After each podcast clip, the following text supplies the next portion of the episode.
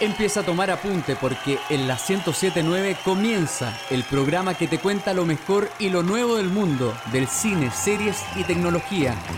Es hora de Fan Site.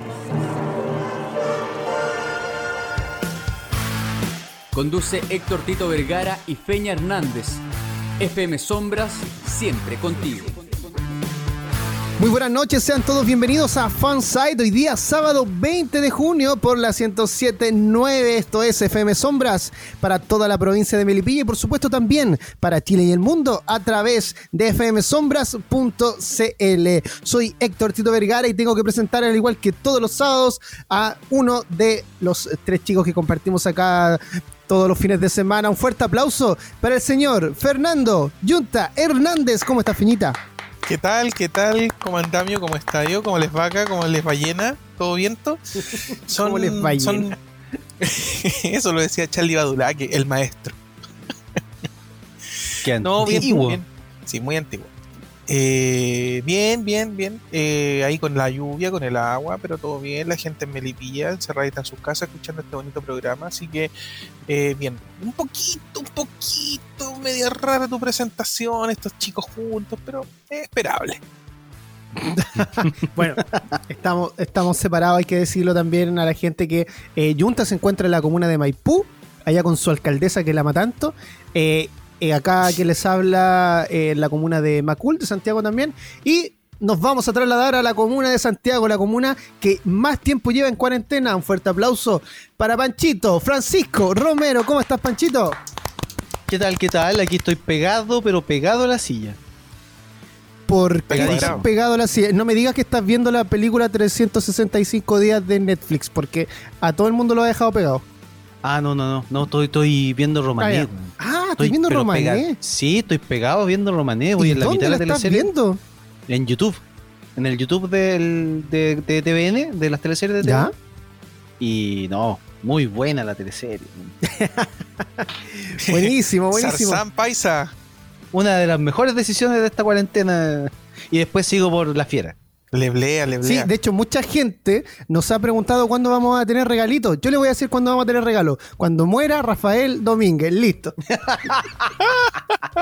Eh, bueno, le contamos a la gente que se puede comunicar con nosotros a través de nuestras redes sociales, por ejemplo en Facebook, que es fansite.cl, y por supuesto en Twitter e Instagram también, arroba fansitecl, fansitecl. Y Panchito, si me ayuda con, con el número de WhatsApp. El más 569 50 83 48 16. Se lo repito, más 569 50 83 48 16. Mándenos mensajes, saludos, peticiones para que no nos corten el teléfono. Max. Pero Junta, ya te dijimos que no podemos pedir esas cosas en radio. No, por la, la periodista súper oreja ahí. Bien, vámonos a los titulares. Vámonos a los titulares. En Fanside, estos son los titulares. Una leyenda viva. Conversamos con el Munra de los monos chinos, el padre de las convenciones de Yamato. Llega a Fansite para recordar la época dorada del anime en nuestro país, el señor Cristian Ominae Parra. Hablando de tiburón. Celebramos los 45 años del estreno de la película Tiburón de Steven Spielberg. Pena en el alma de Tito. John McAfee insulta a Zac Efron por redes sociales al enterarse de que lo personificará en su película y Tito arde en cólera. Maratón ñoña. Zack Snyder estará presente en convención. Wonder Woman confirma fecha de estreno y regalan videojuego Injustice en todas las plataformas. Más datos para más confinamiento. Manga, música y más info de Disney en los recomendados. Así que todos en sus casas, suban el volumen a la radio porque junto a Panchito Romero, junto a Junta Hernández y que les habla Héctor Tito Vergara, damos inicio a Fan Site. El sitio donde confluyen todos los fans. Escuchas Fansite por la 1079 FM Sombras. Continuamos aquí en Fansite por FM Sombras y por supuesto también tenemos que contar a la gente de que si se pierde el programa o quiere escuchar algunos de los programas anteriores, lo puede hacer a través de nuestras plataformas de podcast. Junta, ¿puedes contar a la gente? Sí, si se pierde el programa, hay tabla pero también nos puede encontrar en Spotify, en Apple Podcast, en TuneIn, en Google Podcast y en Mixcloud. Y agradezco que estén todos escritos en la pauta porque si no se me olvidan. Muy bien, y también está todo esto, por supuesto, en nuestro sitio web www.fansite.cl. Y saben que tengo que mandar saluditos, A ver. porque la semana pasada me retaron por los saludos que no mandé. Ya, pero Ya son varios, así que voy, voy a partir con uno. En primer lugar, a Alexis Echeverría.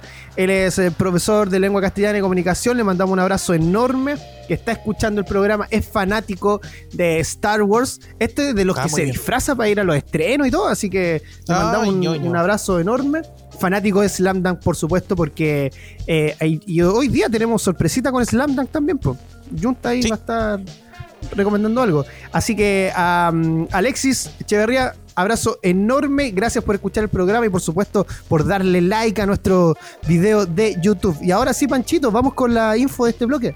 Partimos con el debate fansite, como todos los días sábado. Y hoy día lo quise llevar un poco más sesudo el debate. Eh, porque mm, no sé si ustedes conocen Starlink, que son esta serie de satélites que está lanzando SpaceX, la compañía de Elon Musk, a- al espacio, para entregarle internet de baja latencia, según ellos, a Canadá y hasta el momento la parte norte de Estados Unidos. Ya. Ya. Se han hecho, se han, se han hecho varios eh, lanzamientos de estos satélites.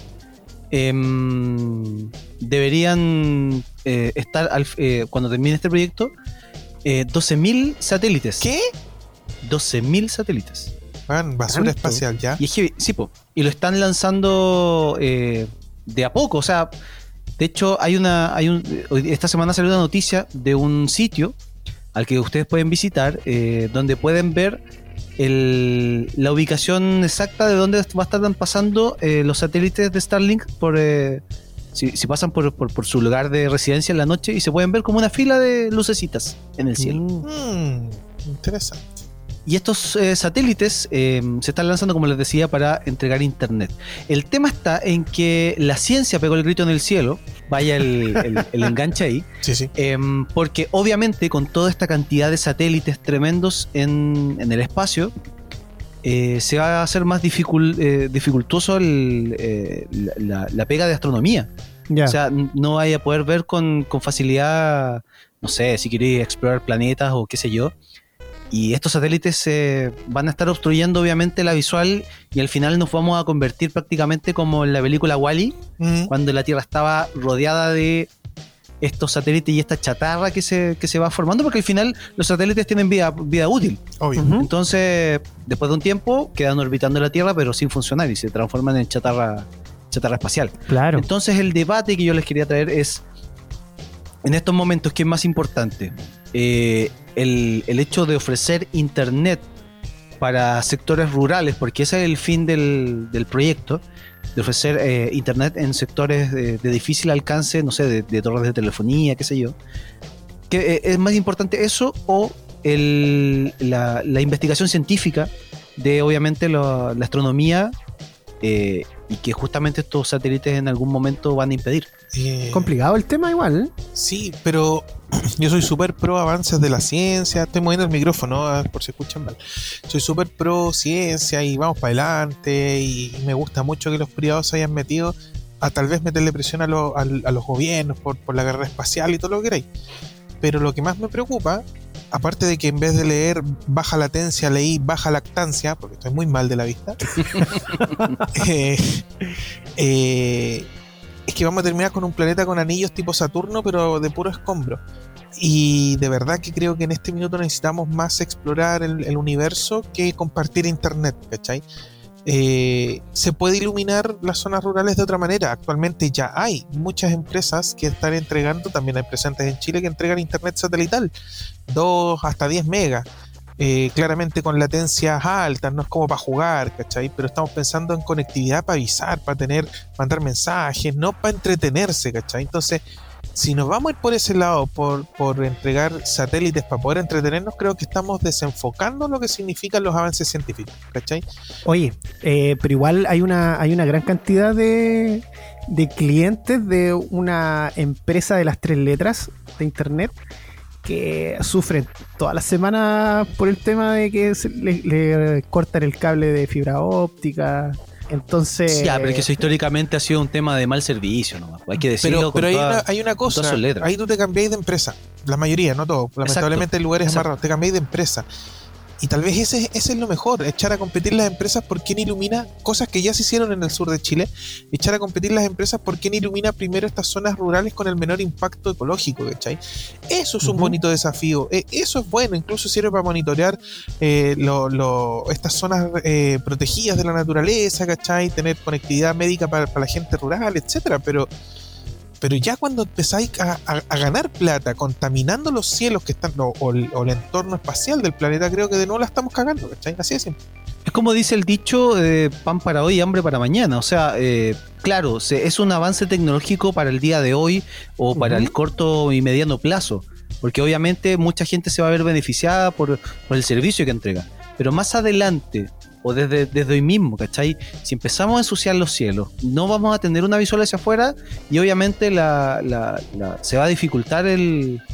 Se puede dificultar incluso hasta lo- lo- los, los proyectos espaciales, porque no vamos a tener una visibilidad hacia afuera. Tú dijiste que se, ve- Eh. que se ven, que cuando uno ve la ruta, cuando va pasando por, por, el, por tu cielo, por tu casa, vas a ver las lucecitas en fila. Bueno, ¿cómo vamos a saber si son drones, aviones, ovni? Eh, no sé, pues bueno, a lo mejor esta es la mejor visita alienígena y no, no es SpaceX. No la vamos a disfrutar. pasar. No, Claro, pues. Es heavy porque actualmente hay 538 en órbita. Claro. Se planea lanzar 12.000, que es el proyecto, Locura. y se pidió la aprobación para otros 30.000. O sea, estaríamos hablando de 42.000 satélites eh, rodeando la, la Tierra, que no es menor, Para nada. No, para nada. Nuevamente la pelota está en nosotros, decir que no, pues, claramente. Decir que no. No Hay queremos que ver que, que, eh, cuál es el poder que tienen precisamente estos privados. po. O sea, claramente eh, estamos hablando de, de SpaceX, que ya tiene un, un venture con, con la NASA, con, con que se hizo hace dos semanas atrás el, lanzamiento. el, el lanzamiento al espacio eh, después de cuántos años de que la NASA no, no hacía lanzamientos televisados y todo el cuento. Em, obviamente el, el poderío que tiene en este momento Elon Musk con esta empresa, con SpaceX, con Tesla y con un montón de otras, em, el que se está viendo actualmente. Te cierro el tema, Tito. Para que hable- eh, Ya. se va a pasar un poco, y estoy haciendo un símil como cuando viene un empresario poderoso y dice voy a poner una empresa que de X producción que contamina el área, pero ojo, puta, contamino, pero le estoy dando pega a toda esta gente que, es- que, que no tiene trabajo. ¿Cachai? Con ese tipo de excusa, estas empresas es- echan a perder la vida, la real vida, ¿cachai? Claro. Así es. eh, bueno, y entonces en conclusión, aquí del staff de Fansite, entre todos los panelistas, llegamos al acuerdo en que no queremos que eh, tiren estos satélites al espacio para que nos den internet. Queremos uno Sí, y que BTR se ponga los pantalones para solucionar luego su problema. Oye, sí, pues no es que yo me caigo BTR y si me caigo no participo con los chiquillos, weón. mala onda. Nos respondió BTR en un Twitter. Ya, después vamos a hablar de eso. Continuamos aquí en Fansite hoy día, sábado 20 de junio este maldito año 2020. Y a continuación tenemos que hablar de una película que está cumpliendo 45 años de su estreno. Junta. eh, yo sé que tú esta- tuviste la oportunidad de ir a verla al cine ya eh, después de una clase en la universidad. Eh, ¿Qué puedes contar respecto al tema del, de Tiburón, de su estreno? Eh, mira, sobre tiburón hay mucho que hablar desde el aspecto industria, lo, lo que significó tiburón para la industria, ¿cachai?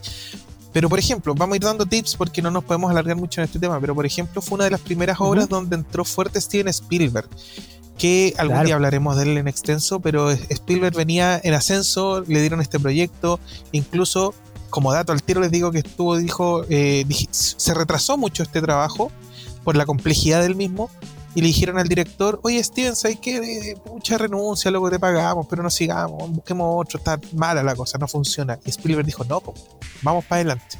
Y gracias a ese punche y a esas ideas que tenía en la cabeza, tenemos el primer blockbuster de la historia del cine, weón. Onda, las carteleras en grande, las promociones, como lo que vemos ahora normal, parte con tiburón. Claro. Eh, bueno, lo cierto es que esta película fue muy eh, bien recibida por la gente y como tú dices se transformó en un clásico, pero también como lo que decías eh, tuvo varios problemas.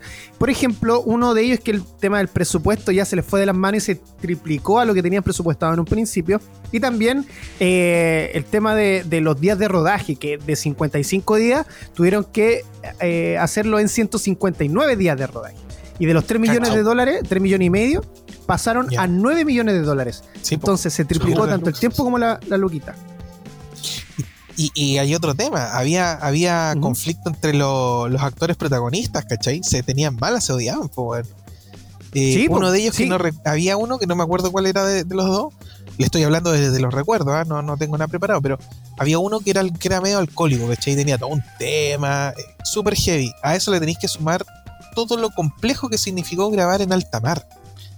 ¿Cachai? Claro. El- el mover las cámaras, el aire salino que destruye la, la tecnología en general, eh, el vaivén de, los de, los, de los barcos, el propio del mar, eh, y el peligro que le representaba a la producción tener tantas tomas del mar, la línea del horizonte y el cielo. O sea, no estabas diciendo nada. ¿Cachai? En la cabeza de ellos era como, oye, pero no estamos mostrando nada. El tiburón, como ya sabemos que no funcionaba mucho, no tiene tanta, tanta aparición, pero cómo se solucionó, y es una de las cosas que también aportó a la industria del cine, con la insinuación. De repente tenía ahí una aleta, de repente tenía ahí, no se movía mucho, pero no, no tenía mucho movimiento, era medio tieso mi compadre, pero pasaba la sombra del tiburón por tus cabezas, ¿cachai? En, en el mar, mirando hacia arriba. Puta, son esos elementos que se rescatan y hicieron escuela. Jugaban con la atención. Sí, po. De hecho, lo que, lo que tú mencionas, Junta, lo tenemos acá en la info, eh, que el tiburón de partida no se hundía, ¿ya? Eh, fue construido, eh, pero solamente la parte de arriba no tenía guatita, por ejemplo, por así No, decirlo. pues era pura cabeza. y tuvieron que crear tres, y cada uno con sus problemas, que Papá, tema... mamá y Baby Shark. Bueno, el tema, al final lo- los tiburones se llamaban Bruce por en honor a, mm, al abogado del director, Bruce eh, Reimer. Eh, bueno, y todo esto, el tema de meterlo al agua salada, ya echaba a perder el tiburón y todo. Y, ahí viene lo que tú dices, que tuvieron que utilizar eh, otros recursos distintos para crear precisamente el suspenso. Y ahí es donde igual nace este, este terror un poquito tirado a la insinuación, como tú lo decías. Y respecto a lo que mencionabas también de los actores, eh, no se llevaban muy bien entre ellos, tenían muchos conflictos y él, aparte subirse a, a un barco a grabar también le, les producía estos mareos, así que no le iba muy bien al respecto. Pese a todo eso, igual le fue bien a la película. Oye, pero no se llamaba tiburón, pues nosotros la conocimos como tiburón. La original se llama como fauces, mandíbulas, no sé cómo es la traducción. Jaws. Jaws, pero era mandíbulas, fauces, algo así. Ese era el original, ¿cachai? Ujú. Claro. Hacía, a- apelaba a ¿Cuántas películas a de tiburón hubo? Mandíbulas. ¿Cuántas películas hay? Contando Sharknado. Oh, Bueno. es que ahí, ahí entraríamos en el género de películas de tiburón. Sí, pues el género O sea, tiburonesco. eh, Claro. claro. o sea, de la franquicia de tiburón, creo que son cuatro. Sí, y tres en un orden correlativo y la cuarta como que se aleja. Bueno, todas se alejan, pero eh, hay un tema, pues, ¿cachai? Que incluso hace mofa nuestro querido youtuber, te lo resumo así nomás, cuando resume estas películas, Exacto. se mofa porque hay un, hay un elemento que siempre ha sido gracioso en Tiburón, eh, que es la venganza, como que la, la familia de los tiburones, como que cachaba a la familia de los que los cazaban, de, de todo esto desde el policía para atrás, y como que hay un, un tema entre las dos especies, es una estupidez, pero ahí está. Son cuatro películas de la franquicia. eh, la primera del 75, la segunda, eh, Tiburón 2 del 78, Tiburón 3D del 83 y Tiburón La Venganza del 87. Ya. Mira tú. Les aporto un, un- un dato más. Eh, la película está inspirada en una, en una noticia de 1964 en la que se hace mención a un pescador que había, que había podido derrotar a un tiburón de gran tamaño. No sé si un tiburón blanco, pero de gran tamaño. Eh, y también en una, en una noticia que se descubrió que en 1916 un tiburón había atacado durante una semana a un pueblo costero. ¿cachai? O sea, los rondaba, los atacaba. Puta, digámoslo, eh, que no se nos escape, el tiburón es un hermoso animal, bonito, que mis queridos japoneses eh, le cortan la aleta para hacer sopa, para efectos viriles, una estupidez. Eh, ¿Qué eran los tiburones? Ámelo y si ve uno, del un besito. Oye, hablando de tiburón, en un ratito más vamos a estar hablando con Yuo Minae, con Christian El gran tiburón blanco. Sí, lo conocen por el tiburón blanco y vamos a estar conversando, así que no se mueva de la sintonía de Fansite porque ahora nos vamos a ir a una pausa y cuando regresemos vamos a hablar de videojuegos, vamos a hablar de cine, vamos a hablar de cine y por supuesto más cine todavía porque nos queda mucho programa por delante. Esto es Fansite, no se mueva de la sintonía de FM Sombras. Turun. Continuamos cultivando tu fanatismo. Sigue Fansite por FM Sombra. Regresamos después de la pausa aquí a Fansite. Hoy día, sábado 20 de junio, ya iniciando lo que es el invierno. Apróntense, cabritos, porque con el COVID, uy, uy, uy, ¿cómo lo ¿Cuándo vamos a pasar? el invierno? Hoy día, pues ya partió. Hoy día A las parte. 5 de la tarde, Prox. Oh, Sí. Hoy día aproximadamente a las 5 de la tarde partió el invierno y mm, bueno, está bastante helado afuera. Hay aproximadamente unos 10 grados, una sensación térmica yo creo que unos 8 o 7. Así que abrigarse cabros y, y si llega a caer agüita hay que Oye, cuidarse, ¿no? y, y- y para Claro. cerrar, porque no quiero que se me escape, y hablando de sensaciones, eh, en la película Tiburón, que, que hablamos en el blog anterior, se nos olvidó decir que el gran tema principal, el de tensión, turun, turun, es de John Williams, eh, que es ese matrimonio hermoso entre John Williams y, y Steven Spielberg. Eso, Steven Spielberg, sí. sí, ya. Oye, Chao, hay un, en estos momentos se está desarrollando un, un recital aquí en Chile De Tiburón. eh, de una sinfónica que está precisamente realizando, eh, donde tocan temas incidentales de películas. Y no lo vamos a promocionar porque si no la gente se va a cambiar. Que lo vea después. Bueno, Oh. tenemos una, una noticia que en realidad es mm, pésima noticia, porque a los 88 años, Sir Ian Holm, popular por su papel de Bilbo Bolsón en El Señor de los Anillos, falleció. Ya, él participó en producciones como Carros de Fuego o El Quinto Elemento, Uf. no sé si lo recuerdan. Padecía mm, eh, de Parkinson hace varios años y Oh, qué pena. el. ¿Cuándo fue? ¿Ayer viernes? Que se confirmó Ayer su viernes, deceso. sí. Así que, bueno, las condolencias, por supuesto, a la familia y a los fanáticos también del Señor de los Anillos que eh, les llega esta, esta información. Del cine en general, porque también estuvo en Alien, el quinto elemento también. Tiene una filmografía bastante extensa, así que nuestras condolencias, como ya habíamos mencionado, a Sir Ian Holm y a su Y familia. a todos los. Ujú. Y a la Tierra Media. y a la Toda tripulación la comunidad de... del anillo, si no te preocupes, a las dos torres y todo eso. Salud a Mordor que no escucha. Ya, voy a ir con la información más breve de lo que esperaba, eh, pero es A ver. importante mencionarlo porque le- eh, Pablo Larraín, cineasta nacional, prepara una película de Diana de Gales y con eh, Kristen Stewart como protagonista, la chica de, lo- de los vampiros, de los crepúsculos. Em, esto es eh, producto de que, pese que no hay Festival de Cannes, sí están estas reuniones comerciales de Cannes que se están realizando, eh, perdón, se van a comenzar a realizar desde el 22 al 26 de junio. Y la prensa eh, ya tiene información para adelantar, y una de ellas es que precisamente el chileno Pablo Larraín va a comenzar a rodar a inicios del 2021, y como les decía, eh, Kristen Stewart va a ser la protagonista y ella va a interpretar el papel de Diana de Gales, que falleció en 1997. Eh, y bueno, pasando a otro tema eh, de, Espérate, también pero cine. déjame ¿Mm? comentar un poquito Sí, eh, sí, sí. este tema. Yo sé que quiere irnos rápido a la otra noticia, pero eh, a pesar de, de todo lo que siempre se dice de Kristen Stewart, de que no, no- no tiene mucha expresión en su cara y todo el cuento, Es que no la tiene. tengo la, sens- tengo, tengo la sensación de que esta película puede dar, eh, puede dar que hablar. Ya. Porque si bien Diana de Gales era un personaje muy importante en, el- en la cultura pop de, de finales de los 80 y, principio, y, en, y en los 90, Ujú. era un personaje que em, si- no, no, no tenía distintas como facetas de, de ánimo o de, o de, expre- de- de expresividad. Exacto. Entonces creo que em, Kristen Stewart, a pesar de que tú dices que no tiene expresividad en su rostro, No lo tiene. em, yo, creo, yo creo que puede ser un- un- una buena oportunidad para que demuestre eh, eh, su, su- su actuación en, en este, en este papel. Sí. yo, De le, hecho, yo le pongo ficha acá. Yo le pongo cada ficha. película que hace le damos su oportunidad. Así que esta no va a ser la excepción. Ya. Pasemos Bueno, a lo de los dinosaurios. Salud a Bella. Sí, porque eh, Jurassic Park, perdón, Jurassic World eh, va a retomar filmaciones con protocolos de seguridad. Así que, como decía John Hammond en Jurassic Park, en la película del 93, eh, no repararon en gastos. ¿Cierto, Muy bien. El, de hecho, se acaba de anunciar que todo dinosaurio que salga en la película va a tener mascarilla. Por lo tanto, esperamos una serie no tan sangrienta. Y, y ¿sabes qué? Pese a todo, eh, bueno, lo primero, el título es Dominion. O sea, con eso ya te dicen Es lo más importante. eh, los dinosaurios que en la segunda parte se son, son poquitos, pero que salen como al mundo abierto, ¿cachai? Algo muy similar a lo que pasó en la segunda entrega de Jurassic Park, la saga anterior.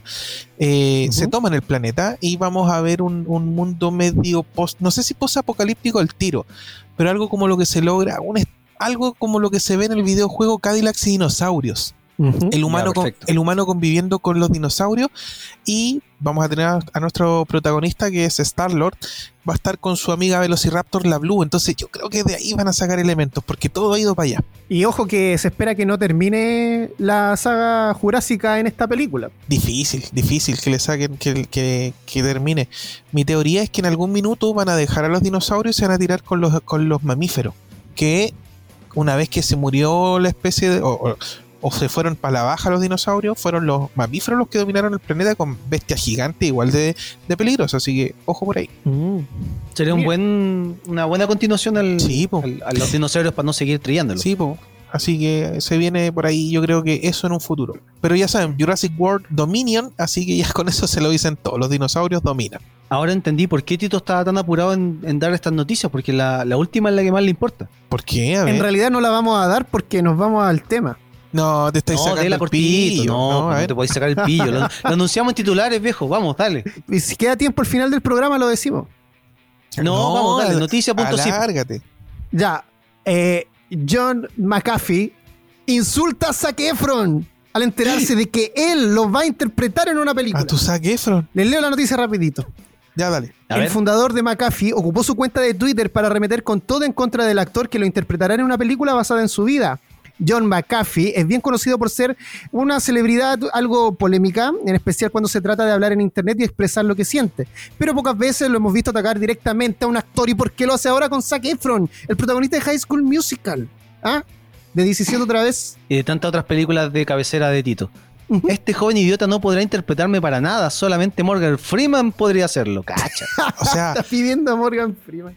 Pide a Morgan Freeman y desmerece al amor del Tito. No, a Tito dedícale un tema al toque. Ah, si no es mi amor, si estoy leseando. Pero, oye, si no es mal actor Zac Efron, ustedes lo. Lo- No, no, no, ¿quién dijo? no, no, no, No, no para es mal actor. Dedígale un Guillo, tema. háganse ver. Háganse ver, por Lo favor. vamos a poner con Kristen Stewart. No podí defender a Kristen Stewart y atacar a Zac Efron. po. No.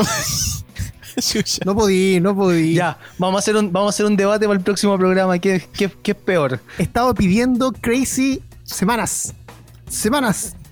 Y cada vez que ponen Britney Spears es otro tema y no Crazy. Ah, ¿Cómo son? Ya viene, ya viene. La recompensa eh, va, va a ser eh, eh, muy grande para ti.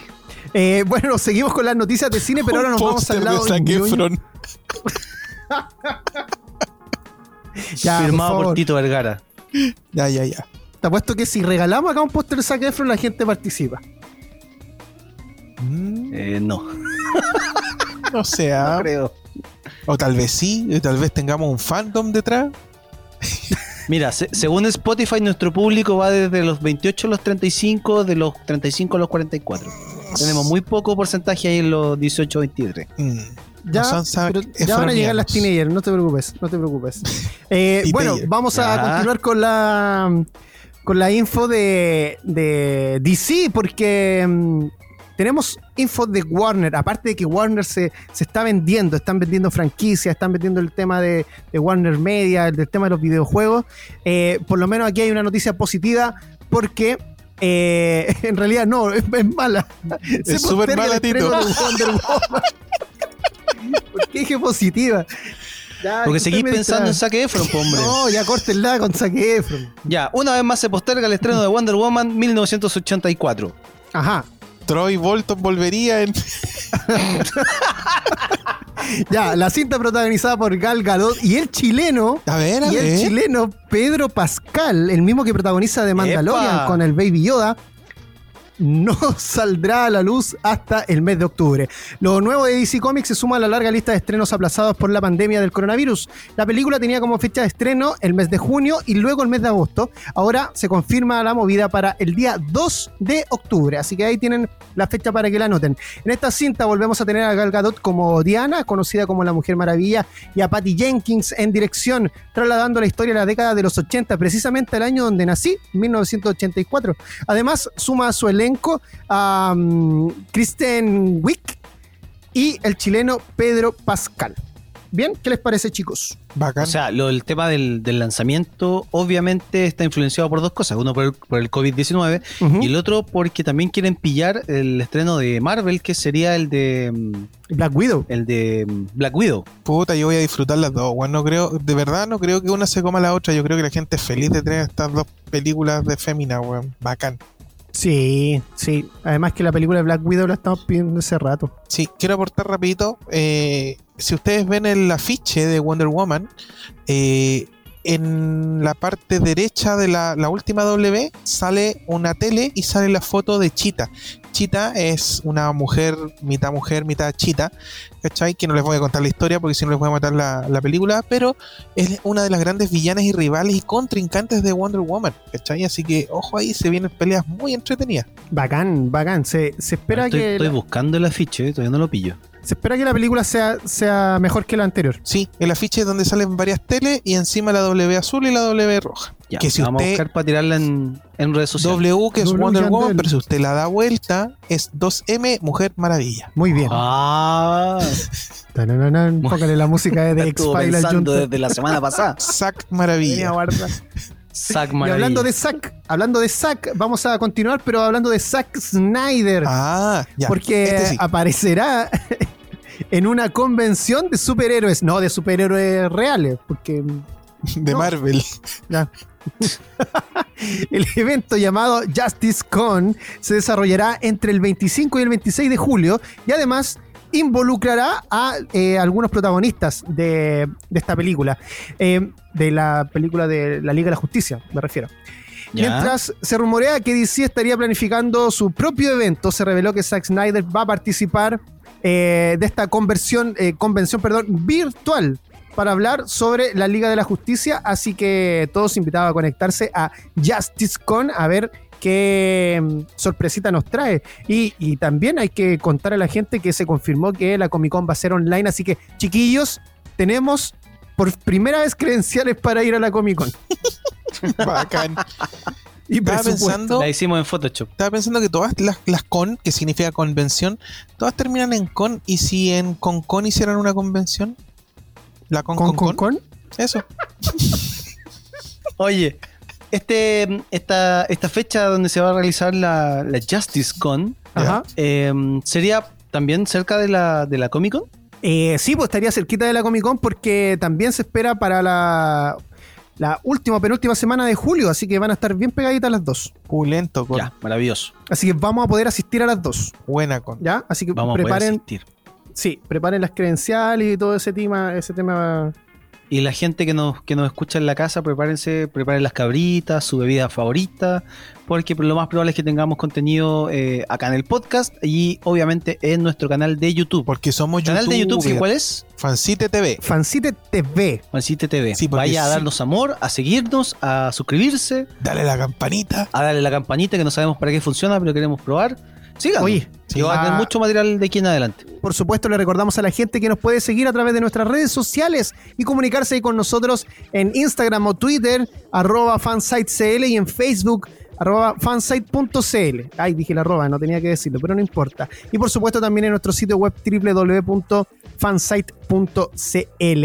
Y eh, antes de, de continuar con la información de videojuegos que vamos a hablar ahora, tengo que enviar un saludo a, en primer lugar, a Diego Hermosilla, que en estos momentos está escuchando. Le mandamos un abrazo enorme, gigante, Saludos. que la semana pasada eh, nos escuchó y estuvo muy contento porque una vez lo mencionamos respecto al tema de Faye. No sé si se acuerdan, que él cantaba la canción de otra forma. Ah, la- de otra manera, pero igual era, era fan de Faye. Sí, así que le mandamos un saludo, un abrazo enorme a él que está en sintonía de Fansite y le encantó el programa, así que no se lo pierda.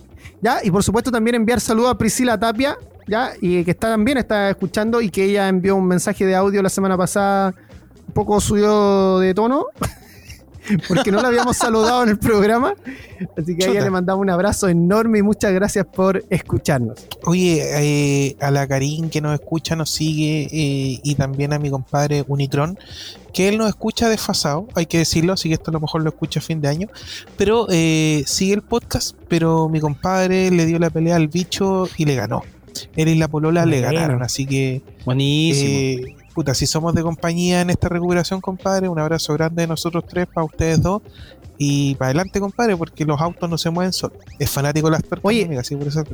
Los cuatro saludos que mandamos, los cuatro superaron el bicho. ¿En serio? Mira, Sí, sí. Así Oh, que qué abrazo a todos. Vamos, que se puede. Bien, vamos con la información de videojuegos porque esta semana salió a la luz una noticia que eh, de verdad nos emocionó a, a los que lo pudimos ver eh, porque un gamer, un videojugador ciego, lloró al conocer las opciones de accesibilidad del videojuego que se estrenó en nuestro país el día de ayer, el The Last of Us 2, el parte 2. Este juego que se viene esperando ya desde el año 2013, porque apenas salió, la gente lo terminó y decía, ¿cuándo viene el 2? ¿Cuándo viene el 2? Ayer se estrenó, eh, no solamente aquí en Chile, sino que en todo el mundo. Eh, pero la noticia la vamos a centrar no en el videojuego, que es muy bueno, es increíble, sino que en este gamer que se llama Steve Saylor, que es un gamer invidente, que recurrente, eh, perdón, que recientemente llegó a las lágrimas al tener acceso a las amplias opciones de accesibilidad del juego de Last of Us Parte 2.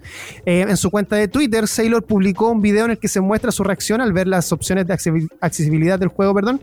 Eh, y es un clip de, de dos minutos de duración y se puede ver a este chico conmovido hasta las lágrimas al ver la cantidad de opciones que le permiten a él jugar este videojuego. Y eh, Panchito, no sé si tienes tú el tweet por ahí de, de Steve Saylor. Sí, mira, acá está, lo vamos a traducir, obviamente. Dice, ni siquiera sé qué decir. Hay tantas cosas aquí. Esto es eh, por lo que yo y otras personas en la comunidad de accesibilidad hemos estado trabajando por tanto tiempo. Eso fue el tweet que, eh, que escribió Steve Saylor después de, enterarse de, estas opciones en The Last of Us Parte 2. Si usted quiere ver el video, se encuentra en la cuenta de Twitter de él, que es Steve Saylor, y también en la misma cuenta que tiene en YouTube, porque es un youtuber que se encarga de mensajear junto a, otra gente que también tiene, tiene algún tipo de capacidad distinta. eh, se encargan de mensajear a las desarrolladoras de videojuegos para que vean la importancia de las opciones de accesibilidad, de accesibilidad perdón, que eh, ellos presentan. Así que al parecer el juego de Last of Us Parte 2 ha sido el juego que más opciones le ha podido eh, dar a ellos. No sé si tuvieron la oportunidad de ver el video, chicos. Eh, fue realmente emocionante. Yo lo vi y me emocionó mucho. Yo creo que no lo voy a ver precisamente por eso. Me quedo con lo que ya me emocioné escuchando la noticia. Pero fíjate que yo me compraría el juego. No tengo play en este minuto. Me compraría el juego solamente para aplaudir lo que hizo esa compañía. Que Naughty con- Dog. con- sí, porque de verdad que es lo que necesitamos en este minuto. Incluir a todos en todo. Y los videojuegos no son un campo ajeno. Mira, eh, es súper emocionante, pero no nos tenemos que olvidar que, eh, que esto se, se quede solamente en algo bonito o algo del, del momento. Eh, la, la- la comunidad, en este caso invidente, o muchas otras personas que no tienen, eh, o sea, que, que- tienen capacidades distintas, eh, a estas alturas de, de- la, de la vida, año 2020, eh, ya deberían tener eh, mu- mucha más accesibilidad. O sea, eh, se celebra siempre, obviamente, que tenga que tengan este tipo de, de accesibilidad para, para, para, para- la comunidad, en este caso invidente, pero mm, la idea es que no sea solamente un motivo de celebración, sino que sea una cuestión que sea normal, que cada Claro. vez que lance un videojuego los tenga, ¿cachai? Que no, no, no los discrimine. Yo sé que las consolas eh, eh, han trabajado y han avanzado mucho en, en el aspecto de, de accesibilidad, pero claro, en este caso las desarrolladoras son las que se quedan de repente al debe.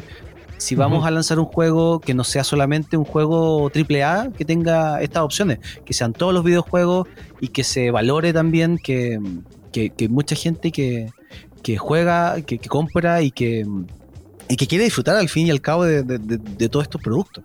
Me parece. Oye, eh, vi el canal de YouTube de Steve Saylor el otro día eh, y él explica, bueno, los videos están en inglés porque él es estadounidense, y Ya. explica qué es lo que ve cuando él juega Fortnite. Entonces, a qué distancia tiene que estar del televisor, eh, cuando usa lentes o no usa lentes, eh, y es bien complejo el tema y es, es cuático ponerse en, en este caso, empatizar con, con este chico. Es, es de- realmente impresionante y, y ven puras manchitas, po. y con las manchitas él se va guiando, va armando el personaje. eh, y es, bueno, realmente increíble, véanlo si lo, lo pueden hacer. El canal es Steve Sailor, Sailor, así con Y, para que lo busquen. ¿Y más datitos del The Last of Us? Eh, Yo bueno, lo el juego, como les decía, eh, se estrenó el día de ayer, la parte 2, donde ya no tenemos a Joel y Eli. No sé si Junta, tú que lo jugaste, Sí, lo jugué en YouTube ayer. lo jugué en YouTube en una consola que se llama Bienvenidos al show de videojuegos. Eh, Ryan soy Snake Eyes. Snake Eyes. Eh, no, pero sí, si no tengo consola. Me metí a ver un gameplay para cachar un poco el apartado gráfico espectacular. Eh, no es un mundo abierto, pero sí tenéis mucha capacidad de exploración. Y si sale, si sale la Eli, lo- el que no sale este compadre que era el como que la formó, ¿cachai? El Joel. Em, el Joel, y se extraña mucho esa dupla. Pero más, más que, que criticar que sean dos mujeres, que, que incluso hay como un, un romance, algo así ahí, lo que puede ser no criticable, sino que extrañable, es que de verdad te plantearon una relación tan poderosa en- entre la chica y el Joel, la, la Ellie, que, que me quedé un poco vacío con eso. Quería más, Es que más hay- de esa evolución. Hay que jugarlo, dos. pues, hay que jugarlo. Sí, por eso te digo, yo jugué en YouTube un poquito nomás, pero el apartado visual, el apartado visual me dejó loco, enfermo. Jueguenlo. Oye, este juego, este juego está disponible para qué consolas en este momento? Solamente para, para PlayStation. Solamente para PlayStation. Exclusivo de PlayStation. Oye, y una gracia que tiene es que también habla de, de un mundo post-apocalíptico. Hay Sí, seres como Infectados. zombies. eh, claro, hay unos infectados y todo. Em, pero el, el final te deja pensando y qué hubiese hecho tú. Es que no sé si contar Sí. el final del 1. No, no, no, porque sigue siendo un juego que no todos han jugado y, bueno, de hecho lo van a hacer película. Así que dejemos Ya, ese no hagamos contenido. spoiler entonces. No, dejemos eso para el otro Ya. programa. Ya, y antes de irnos a la tanda, Sí, eh, rapidito, el juego Injustice 2. Perdón, el Injustice, Dios, Dios es entre nosotros, perdón, el 1, no el 2, el 1. Está gratis para distintas plataformas. Entre ellas está eh, para la Xbox 360, lo puedes descargar gratis. Para PlayStation 4 está su eh, versión Ultimate y está completito el juego con todos los DLC. Y también está disponible en. Steam, así que lo puedes descargar. Eh, es una semana contando desde ayer viernes hasta el, ¿Hasta el 20 25? Hasta el 25, me parece. Sí, no, no puse Bueno. la fecha. Pero eh, está completamente gratis. Para One no está, para Xbox One no está. Pero, para, pero lo puedes cargar para, para 360 y ahí también lo puedes jugar en la Xbox One, por supuesto. Y eh, vámonos a la pausa entonces. po. A la vuelta, ¿qué tenemos, Panchito? que lo que se viene a la vuelta está bastante entrete. Vamos a, a- a- a tirar un extracto de la entrevista que tuvimos eh, ayer con el flaco Minae. Eh, y que va a, ser- va a estar eh, disponible en nuestro canal de YouTube eh, a partir de las 22.15. Eh, Así es. hablamos de lo humano y lo divino del anime de todos los tiempos y mucho más. Así que no se lo pierdan, vamos a la pausa y ya regresamos a Fansite. Presiona Start para continuar la partida. Sigues en Fansite por FM Sombra. Regresamos de la pausa aquí en Fansite a través de FM Sombra 1079 para todo Melipilla y para Chile y el mundo por fmsombras.cl. Y llegó el momento de escuchar un fragmento de la entrevista de nuestro querido amigo Cristian Parra, conocido también como Yudo Minae, quien por muchos años, eh, ¿cómo se podría decir? Encabezó lo que fueron los ciclos de anime de, de Yamato. De Proyecto Yamato, sí. Era el líder. Una de las cabezas, diría yo, de, Yo diría que el, el del anime en Chile. el rostro visible, sí, de- del movimiento de los ciclos en Chile, todo el rato. De hecho, viajó por todo Chile y no es chiste. Y gratis. Y no es O chiste. sea, no es que viajaba. también viajaba. Viaje- no es con eso. Panchito. Comía y dormía. Sí, vamos a escuchar un fragmento de esta entrevista que va a estar, ojo, disponible en nuestro canal de YouTube completita Sí. a partir de las 10.15. Para que termine el programa, vaya a buscar un refrigerio, una, una papita frita, una bebida, y se siente enfrente de YouTube y vea la entrevista. Pero ahora, un extracto de esa entrevista para que vayamos calentando motores. Esto es eh, la entrevista que le hicimos al Flaco, al Flaco Minae, eh, acá en Fansite. ¿Cómo está usted, Cristian? Uh, gracias por invitarme a esta sección reviviendo a lo muertito. me, me- me encanta esta, esta sección, ¿sí? Aprueba, aprueba el nombre. Vamos a partir esta entrevista con la pregunta que hay que hacerle al Flaco. Flaco, ¿cómo superar Evangelion? Oh, no me lo podéis preguntar ahora que están más rayados que nunca. ¡Ah, viste! ¿Qué pasa, Es Flaquito, con el peor Evangelion? mes para hacerme esta pregunta. Es decir, si, si les contara todo lo que no lo han podido superar los japoneses, o sea, se van a matar de la risa. Pero es el peor mes para esta pregunta. Tito, y como para dar contexto, el, flaco que le gusta Evangelion y todo el tema, No, si no y me todo, gusta. un, un Ah, máster no, la- de- de- del tema, siempre, siempre saca a colación, oye, paren de Evangelion, paren de hablar de Evangelion, superen Evangelion, Japón supere Evangelion. Claro, hoy día es más que nunca está Evangelion en boca de todo el mundo. No, espérate, Sí. tengo tanto que contarles de las cosas que hay de Evangelion hoy en día en Japón. Partamos con Evangelion. Ya, pues, ¿eh? Partamos con Evangelion. Evangelion. Yo, yo creo que de, de verla, sí o sí se van a tentar de verla para- porque tienen que entender la cantidad de memes que circulan en internet. Sí, más que nada es eso.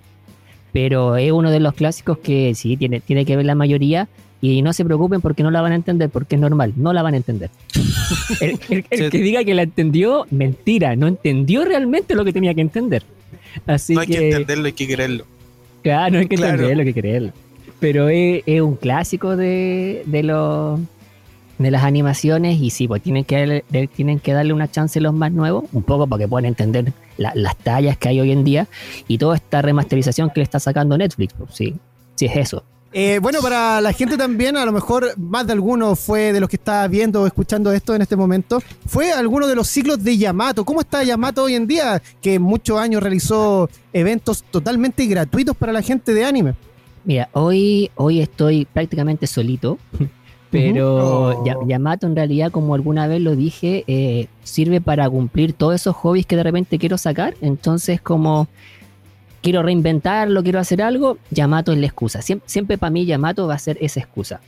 Entonces, por ese lado, eh, hoy estamos dedicados al streaming de música de anime, dándole fuerte al tema de las series nuevas que están saliendo para que tenga un poco más al alcance la, la, la música en sí y, y un gran stock de música de, de todos los tiempos, o sea, desde los 90, las generaciones 2000, 2010. Así que hay harto contenido musical en la plataforma de Yamato, de yamato.cl, y en parte es acceder a música gratuita de anime sin ninguna suscripción, sin ningún comercial entre medio, sin ningún pago, etcétera. Y, y en parte es cubrir esa necesidad que me surgió a mí primero. Cuando YouTube se fue en mala con el tema de los comerciales, cuando las plataformas en sí se empezaron a llenar de cover de anime, pero no de anime sí. original en Japón.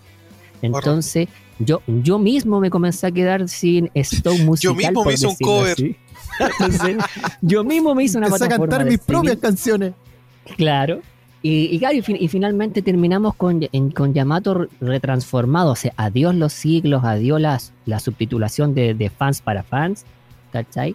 Pero ahora está completamente una plataforma digital dispuesta a todas las comunidades. O sea, hasta el año pasado, comunidades fans de Detective Conan, si quieren especiales de música, está la plataforma predispuesta para que puedan tener sus especiales de música. La gente de, de Joy, de Yuri on Ice, también celebraron su aniversario con nosotros, nos pidieron un especial musical completo, Buenísimo. Que fuese banda sonora y que solamente ellos entendieran, pero era el espacio Ya, para que su eso, comunidad disfrutara, ¿cachai? Entonces, la plataforma está predispuesta para todas las comunidades que quieran tener su pequeño nicho musical, bienvenido sea. Y, y aparte que se la voy adaptando, o sea, en la medida que podemos hacer un evento, sacamos chat en vivo, hacemos streaming, salen cosas entretenidas. Oye, eh, ¿cuánto tiempo mm, eh, llevó este, este ciclo de, de Yamato que ustedes llevaron en, el, en la biblioteca de la, de la Muni de Santiago, no? ¿Ahí era? Sí, bueno, y de varios años atrás par- partió todo por el 2001. Ya. 2000, 2001, mira, e- eso, esos afiches, yo tengo uno en blanco y negro. Eh, claro, pues Ya- Yamato era, y curiosamente, el proyecto de Yamato nació de grupos de asistentes a los ciclos de animación. Ciclos dominicales, planetarios, ¿cachai? Tú pagabas y luca por entrar en- a tu función. Y el, y el organizador de, la, de estas funciones, él mismo traducía artesanalmente, traducía la- los animes en una época en la cual o accedíamos a anime en español, en gallego, coñazo, Claro. ¿cachai? O accedíamos a anime subtitulado en inglés. No había internet. O, o de- Estamos hablando de o años decía 2000. Kamehame o decía Onda Vital. Claro. Onda vital, ju- justamente. Entonces, no, un pequeño grupo de gente que no sé, que estábamos en el colegio aún y, y veíamos anime en, en lo que estaba, lo poco y nada que daba en televisión, lo poco y nada que te conseguía ahí en coñazo en el Bio Bio, pues salía ya a comprar tu VHS prácticamente el Bio Bio. Y esa era la manera de acceder al anime.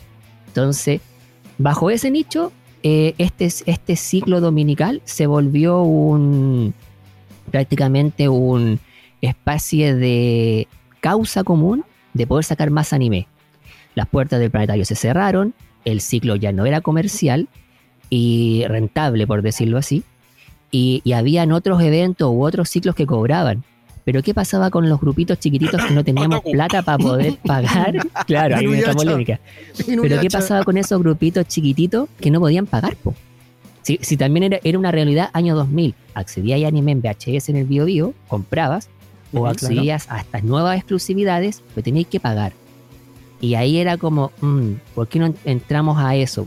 Pero buscar una forma de poder llegar a la gente de forma gratis. Eventos Y- pagados para financiar años completos de ciclos gratis. Ese fue el concepto de Yamato.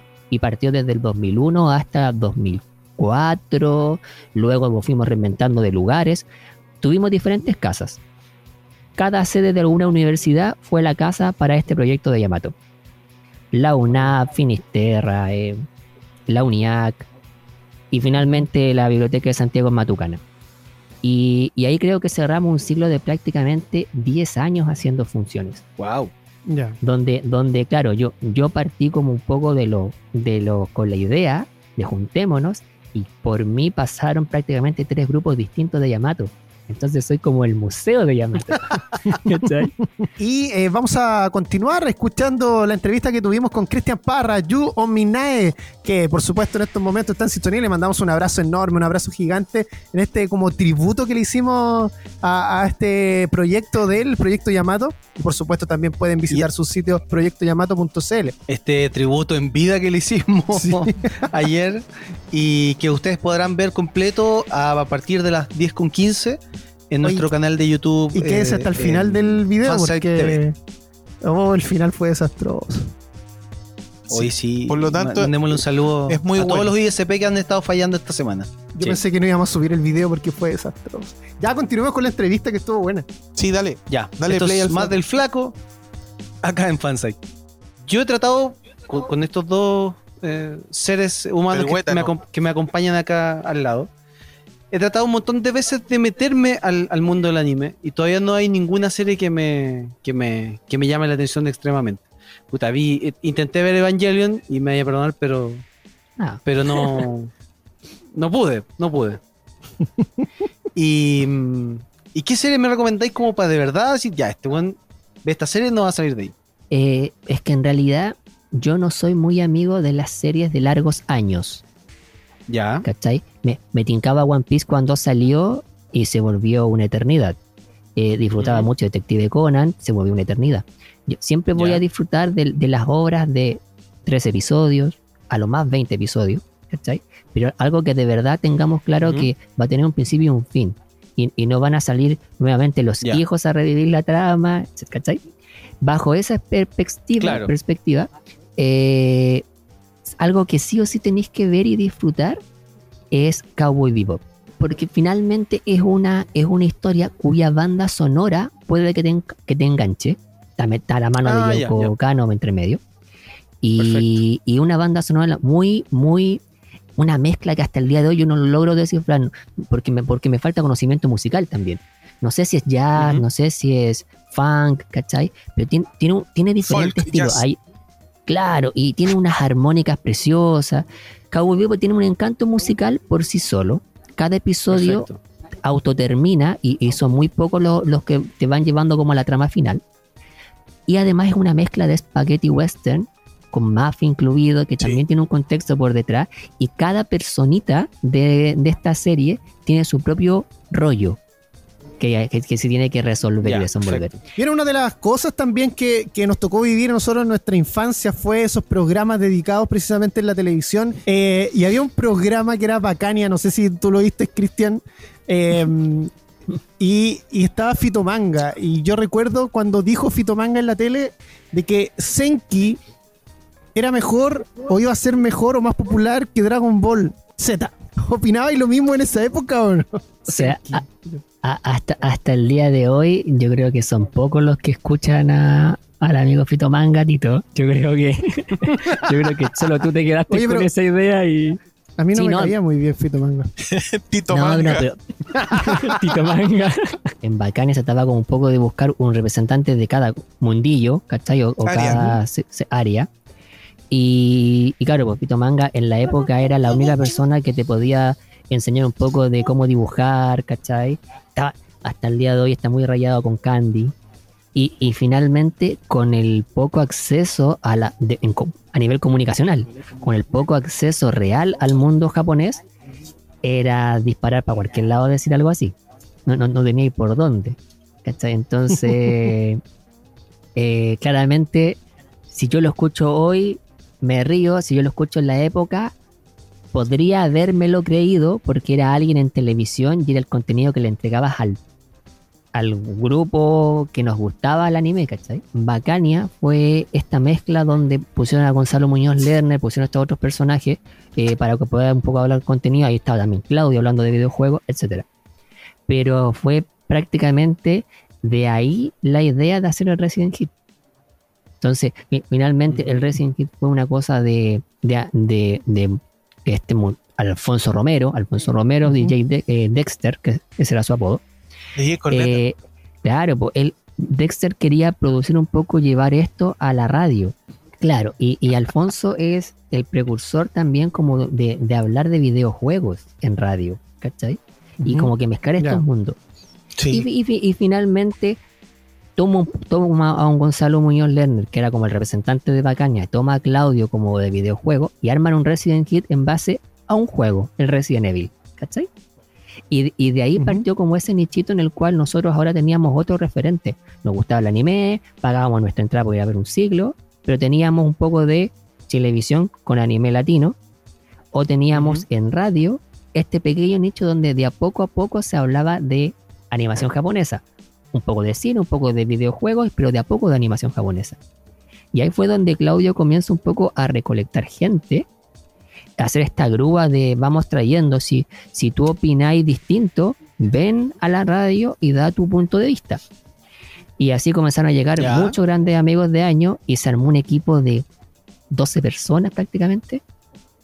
Y, y ahí tenía un poco lo- los resultados, o sea, fueron Weón, éramos cinco- como 100, weón. 5, 8 años al aire y, y- y- y finalmente transformamos un Resident Evil en 100% eh, Japo o un 80% Japo, un 20% videojuego. Nos la animación japonesa en sí se comió un poco el programa.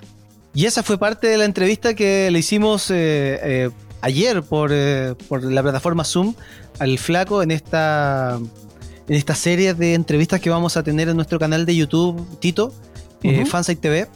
Así es, eh, desde las 22.15 va a estar disponible la transmisión para que usted la pueda disfrutar y por supuesto dele like, suscríbase a nuestro canal porque todas las semanas vamos a estar subiendo alguna información. Qué gran grupo coreano que acaba de sonar aquí en Fansite de la vieja escuela del K-Pop y de lo mejorcito que, que hay, ¿o no? Son los verdaderos reyes del K-pop. hay Sí, que decir. con permiso de Super Junior, de, de BTS Oh, y, y- y oh. de EXO y permiso las, las Monbebe de God Seven, y todos los grupos. Mira, Loco, Big Bang. Big Bang son los mejores y después Suho. Lo dije que. Oh, sí, muy bueno. Vengan de a una, vengan de a una. Hay una armada que se está preparando en este momento.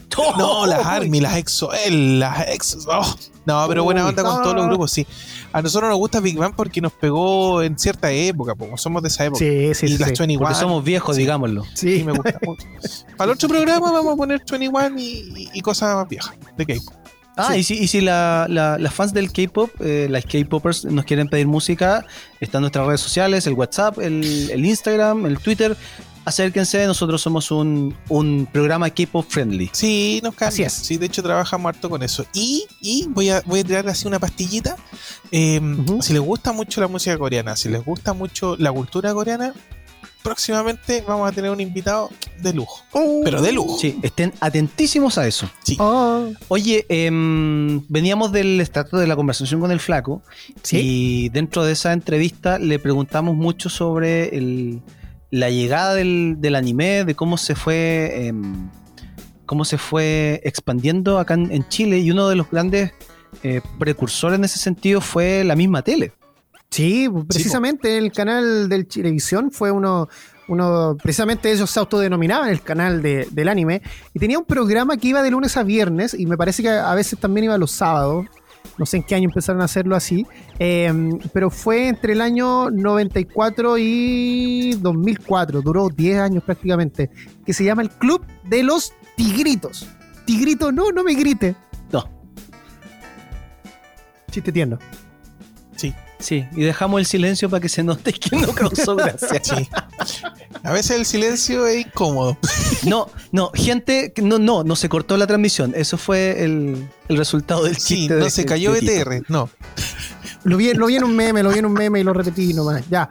Oye, eh, en este programa precisamente daban entre medio, ¿cierto? Los capítulos de nuestras series favoritas y entre ellas, no sé, pues dieron, por ejemplo, eh, Zoid, Doraemon, Slam Dunk, Sakura Card Captor, Sailor Moon, Rama y Medio, Pokémon.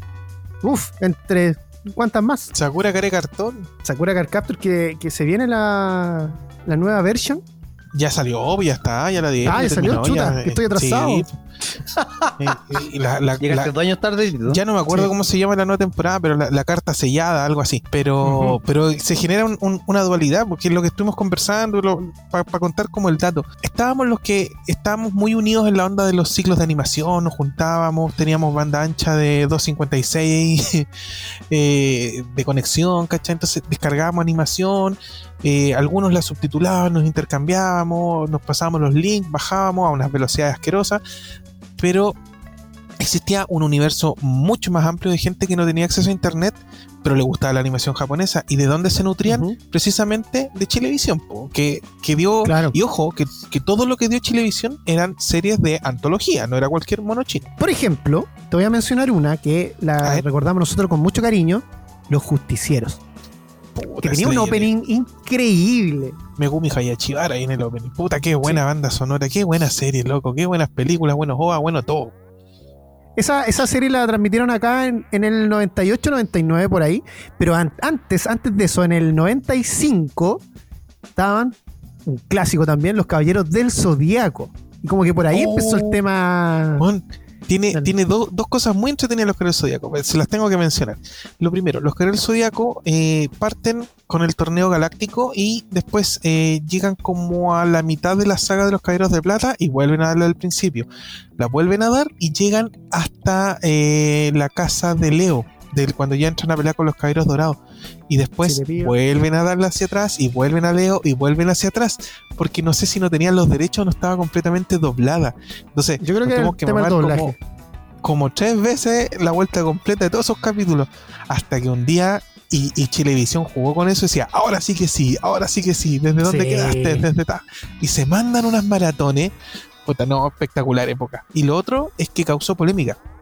Porque en algún minuto la animación japonesa, que tiene su lado, no voy a decir oscuro, pero tiene su lado más eh, pornográfico, porque así es la palabra. eh, claro, tenía desnudos y los jóvenes estaban accediendo a esto. Nada que no accedieran en, en un videoclub de barrio, ¿cachai? Pero ocupaban unas escenas de los caballeros zodiacos que estaban sin la armadura, torso desnudo, como para simbolizar el erotismo. Una estupidez que se mandaron los periodistas de- con desconocimiento completo, mezclando peras con manzanas. Pues lo único que hizo es interesar más a los cabros en, en los monochi. Oye, eh, Ranma y medio tuvo mucha polémica por lo mismo, porque teníamos a Ranma que, como él era hombre y se transformaba en mujer con el agua fría, eh, él sa- sacaba la ropa nomás y mostraba todo, no le interesaba nada. Y ahí, claro, de hecho, hay, hay- al inicio de Ranma hay varias escenas donde el, el Ranma mujer y otras protagonistas femeninas salen con los senos al aire desnudo y era como, ¡oh, increíble! Bueno, y en el contexto de la serie era chistoso, no tenía ni, ni malicia, ¿cachai?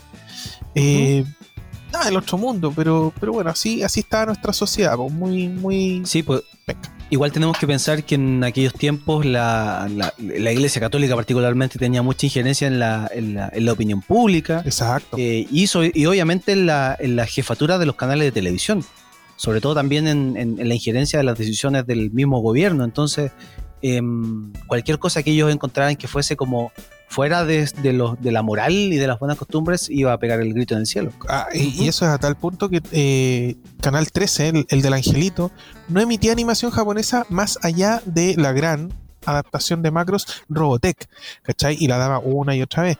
Pero de repente se empezó a colgar el, el Megavisión que empezó a dar la eh, Dragon Ball, el gran batatazo. Empieza a, dra- a ver Dragon Ball, empiezan a ver programas satélites donde salía el Kiwi, can- eh, hacía cantar a los cabros lo- los temas en japonés. Sí. Se vuelve una locura.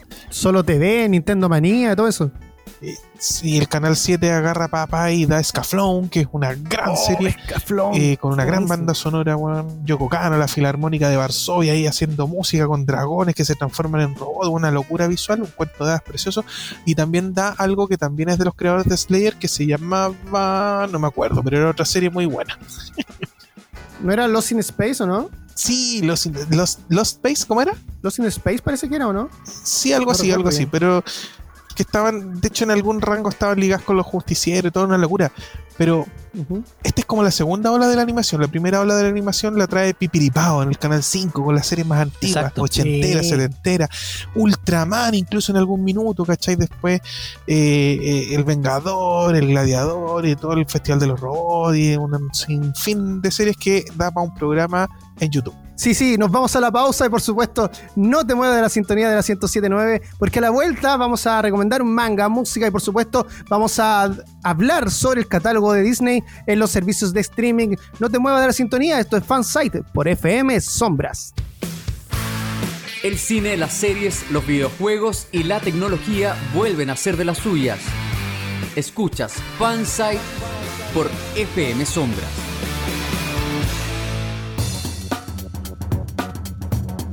Regresamos de la pausa aquí en Fansite y eh, Junta nos trae una recomendación ya que estábamos hablando de anime. ¿Qué tal si nos saltamos al manga?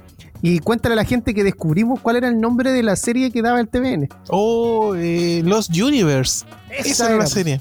Lost Universe. Y, y se estrenan en, con doblaje en latino, que, que también tiene su mérito. Y están muy bien dobladas Sí. esas dos series.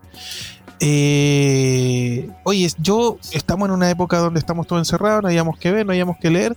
Yo les quiero recomendar la continuación, en realidad leanlo entero, pero les va a servir a todos los que vieron el, el gran anime, uno de mis favoritos, si no es que es mi favorito, Slam Dunk, el, el- el gran an- la animación japonesa de básquetbol del creador Takehiko Inoue, que del manga saltó a la serie de, de animación y pegó en Latinoamérica como incluso tal vez más que allá en mismo Japón.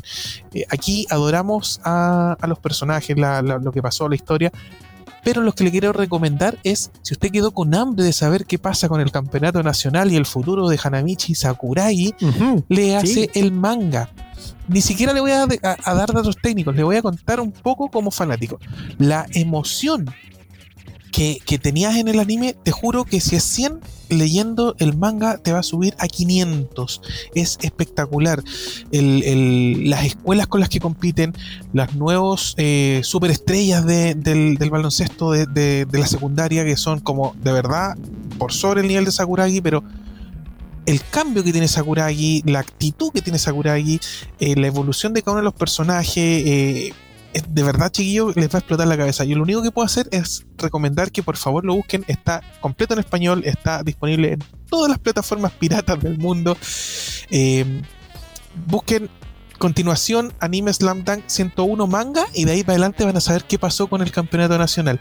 Eh, si les digo algo, les mato la magia, pero créanme, si ponen la banda sonora de fondo y se leen el manga, llevan a ver minutos donde Oh, el corazón se les va a acelerar y de verdad se van a parar. Es una de las cosas que más emociones me ha causado al leerlo. Y no es porque sea fan solamente, sino porque de verdad está muy bien hecho y muy bien ilustrado. Y perdón, me, me llegué a atorar.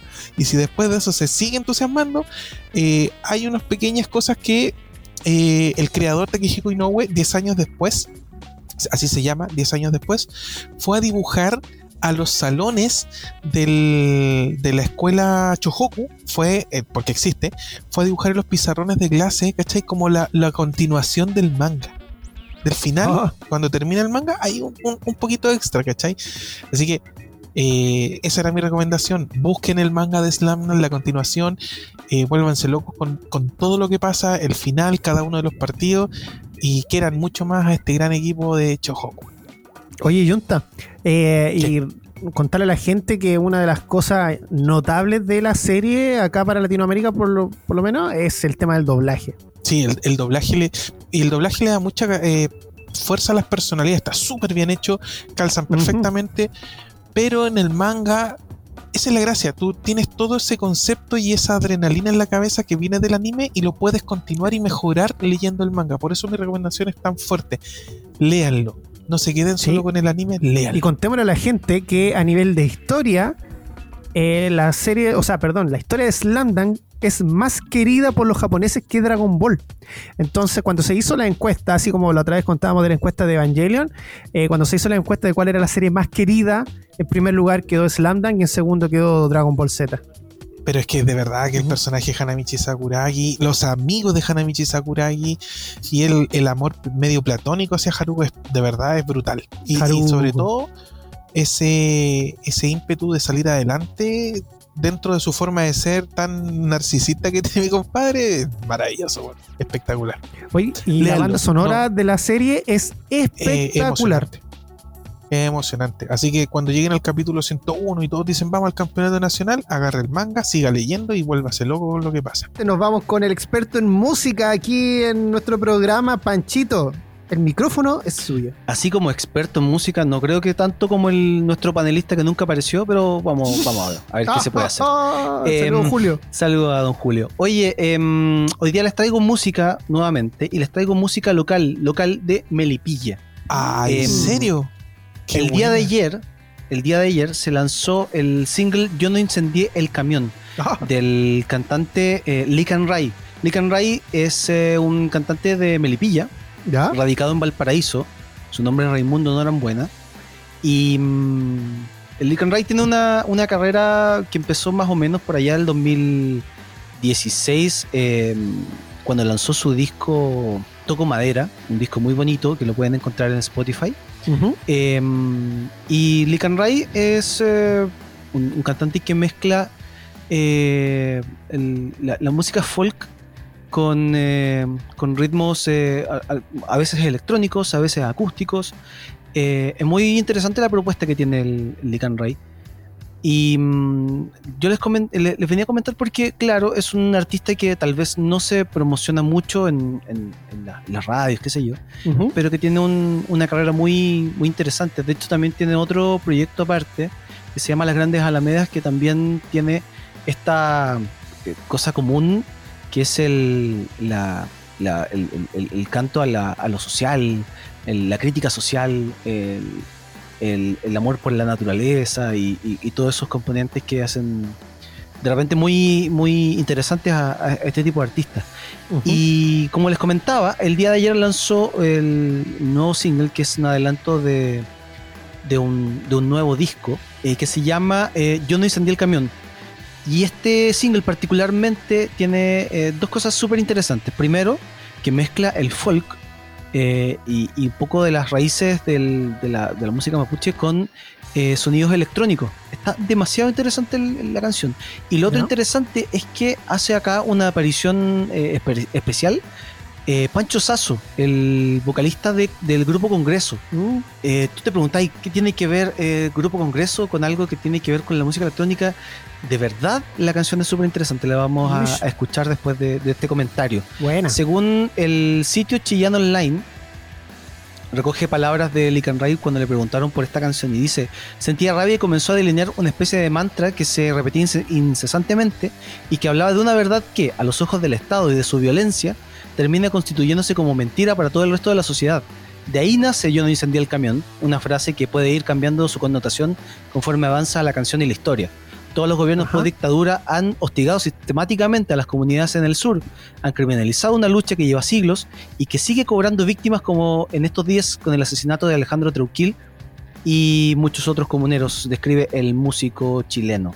Obviamente esta canción tiene que ver con el conflicto mapuche, con, con esta suerte de montajes que se han, se han hecho para culpar a algunos comuneros de, de- de incendios a camiones, de, Sí. de robo a predios, de colonos, qué sé yo. Y mm, está bien que después de, de- todo este bullicio de la, de la pandemia, del COVID, no nos olvidemos de lo que realmente está pasando en Chile, de que todavía tenemos eh, pendiente un, un, una- un estallido social que está ahí eh, esperando que pase todo esto grave para, para seguir exigiendo los cambios que, que, mm, que se empezaron a, a- pedir desde el 18 de octubre. Un datito que se me fue decir en el comentario es que este, esta canción se grabó eh, en vivo y en distanciamiento social.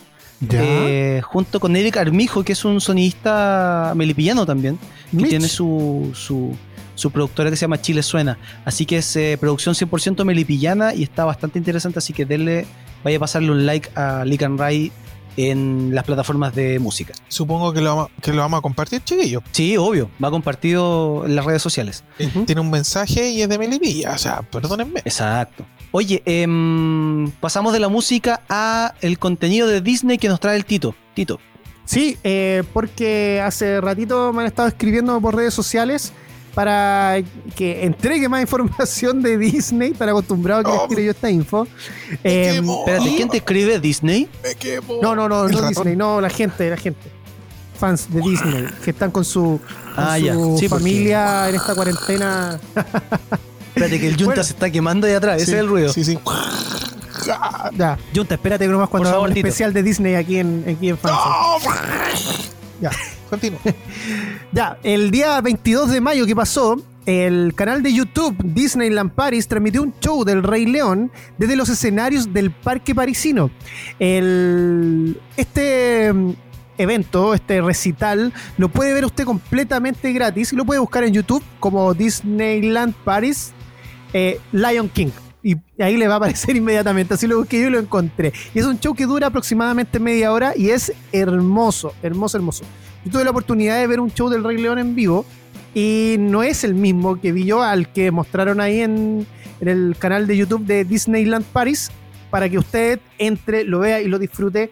Y es espectacular y se pone la piel de gallina también para los fanáticos del Rey León disfrutar de ese evento que es realmente hermoso. Media hora, te resumen toda la película junto con, con las canciones, y no solamente del Rey León 1, sino que también canciones del Rey León 2, que originalmente iban a estar en la primera entrega, pero eh, por un tema de tiempo, al final las pusieron precisamente en la segunda parte del Rey León. Además, contarle a la gente como datito que el Rey León 1 está basada en la, la serie de, de- Perdón, en la serie, en la saga de Shakespeare Hamlet. Y la 2 en Romeo y Julieta. Así que ambas pertenecen a Shakespeare.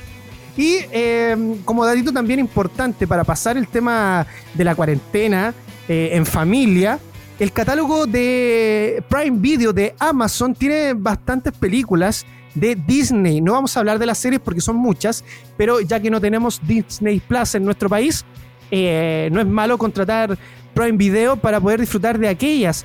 En las películas animadas tenemos, eh, por ejemplo, Moana, Zootopia, que acuérdense que recibió el Oscar y tenían a Shakira también cantando ahí. Wi-Fi Ralph, eh, que es la última película del Ralph el Demoledor. Tenemos también La Princesa y el Sapo, que esa yo sé que le gusta mucho al Junta. Tenemos también eh, grandes héroes, eh, Big Hero 6, eh, esta mm, asociación entre Disney y Marvel se ve disponible aquí, por supuesto, en esta gran, gran, gran película que tienen que disfrutar. Por supuesto, también está mm, Frozen, Frozen, ¿cierto? Con, con su tema Let It Go. Ahí también, y un clásico ya eh, de Elvis Presley sonando en la película de Lilo y. Stitch.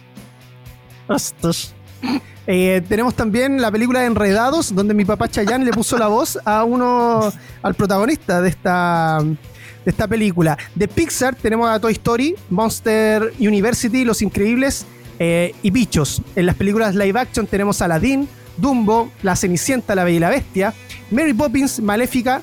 Eh, y por supuesto también de las últimas películas de Disney tenemos Los Increíbles 2, Toy Story 4, Maléfica 2, que no le fue muy bien en el cine, a ver si recupera algo de platita. Eh, el Rey León, esta versión fotorrealista de, de la película.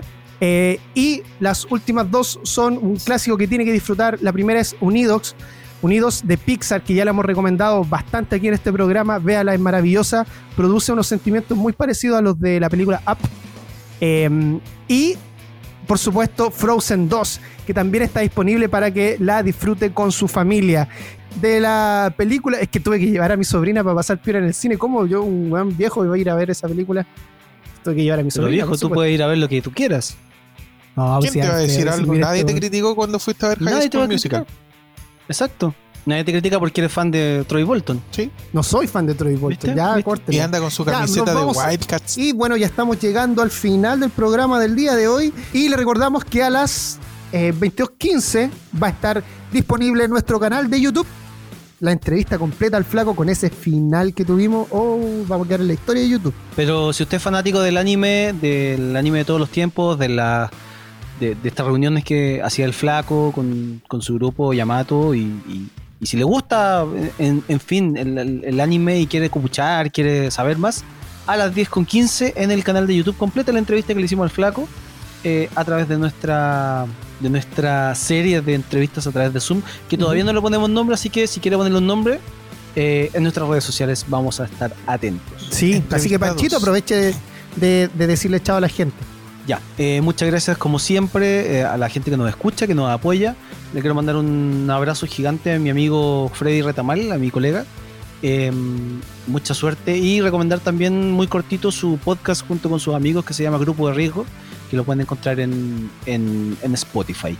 Así que eh, muchas gracias por todo y nos vemos la próxima semana. Así es, eh, Junta, te tenemos que despedir. No, otra vez no. Otra vez no. No, no, favor. No, hombre. que- Tengo que- una familia, tengo unos hijos que. que- que- No, con los gatos. Sí. Que es que te despidas del público, hombre. Ah, ah.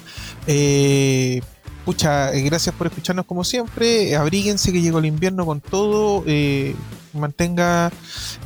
no importa lo que usted escuche, quédese en su casa, no salga. Salga solo si es necesario, ocupe bien sus permisos. Y si quiere escuchar buena música de animación japonesa, de nuevo, yamato.cl. muy buen playlist. Ahí el flaco poniéndole bueno con el proyecto digital de radio que tiene. Y gracias a todos los que nos soportan. Ni siquiera todos los sábados, sino que también en el podcast, porque también nos tienen que aguantar ahí. Así es, eh, el próximo sábado de 20 a 22 horas vamos a estar compartiendo con ustedes eh, para sobrellevar esta cuarentena. Como dijo Junta también, cuídense mucho, les enviamos un abrazo enorme a todos y a la gente que lo está pasando mal porque muchos se han quedado sin trabajo o están enfermos por culpa del COVID. Les enviamos un abrazo enorme y todas las fuerzas necesarias para que puedan sobrellevar toda esta pandemia. Soy Héctor Tito Vergara junto a Fernando Hernández, el Yunta y Francisco Panchito Romero. Esto fue Fan Site. Chao. Oye, loco, ¿por qué le, ¿Qué? ¿quieren ¿Qué? saber por qué le dicen tiburón blanco lo o no? ¿Por qué? No, ¿por qué? Porque una vez al año se come un hueón.